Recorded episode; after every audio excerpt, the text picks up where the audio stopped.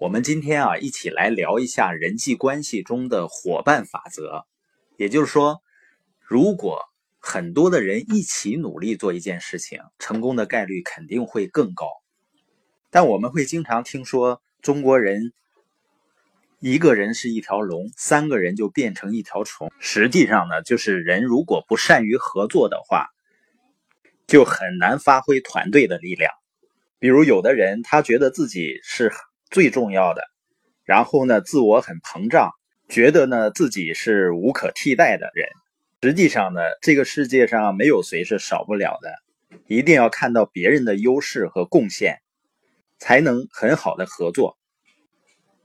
如果不合作的话，真的是一个人会是一条龙吗？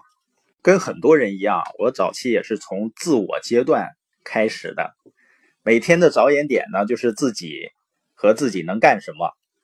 是自己的事业以及自己的努力，实际上这太局限了，非常卖力气，付出了很多，做了很多事情，但是呢，结果少的可怜。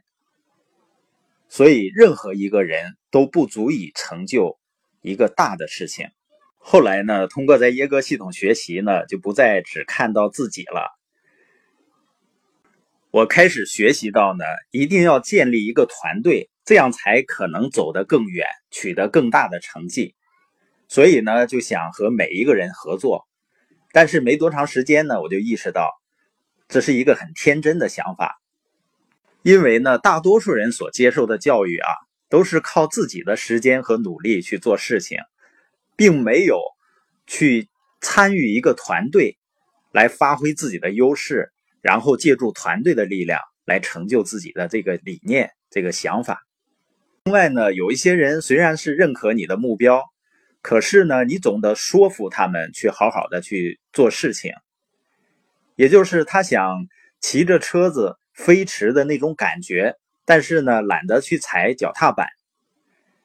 或者说呢，他有美好生活的梦想，但是呢，不愿意去付出那些拥有美好生活的人所付出的努力。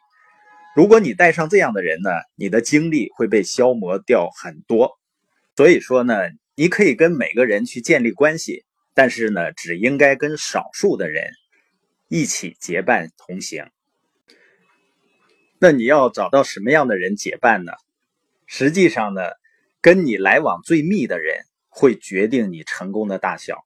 所以你不仅是要跟那些善良的。有需要的人一起来合作，更重要的是要跟那些有野心的、渴望取得成就的人结伴同行。那这个阶段呢，就从自我阶段进入到人生的另一个阶段，叫分享阶段。也就是我们开始意识到，我们需要找到一些人去互相依赖。英国的政治家呢，亨利·范戴克说：“人的成熟呢。”首先是能够独立，其次是认识到需要相互依赖。就像特蕾莎修女说的：“你能做我不能做的事情，我能做你不能做的事儿。我们在一起呢，就能够做很多的事情。”那从分享阶段进一步的提升呢，就是意义阶段，也就是说和团队一起做很多的事情，能够帮助别人，能够产生积极的影响。拉比哈罗德说呢，生活的目标不在于赢，而在于成长和分享。当你回顾一生的所作所为时，你会从带给别人的快乐中获得更大的满足，而不是沾沾自喜于胜过和击败别人的次数。那伙伴关系的真正本质是什么呢？就像托马斯·杰斐逊说过：“用一支蜡烛点燃另外一支蜡烛。”自身呢并没有损失，但是呢很多人不这么想，他认为呢跟别人分享就会失去，他跟人的心态是有关系的。有的人呢持有贫乏的心态，有的人呢持有充裕的心态。持贫乏心态的人认为呢东西就这么多，你必须为自己争取；持充裕心态的人认为呢东西很多，足够每个人索取。如果你有一个好想法呢，你就跟别人分享。你还可以再想出新的来。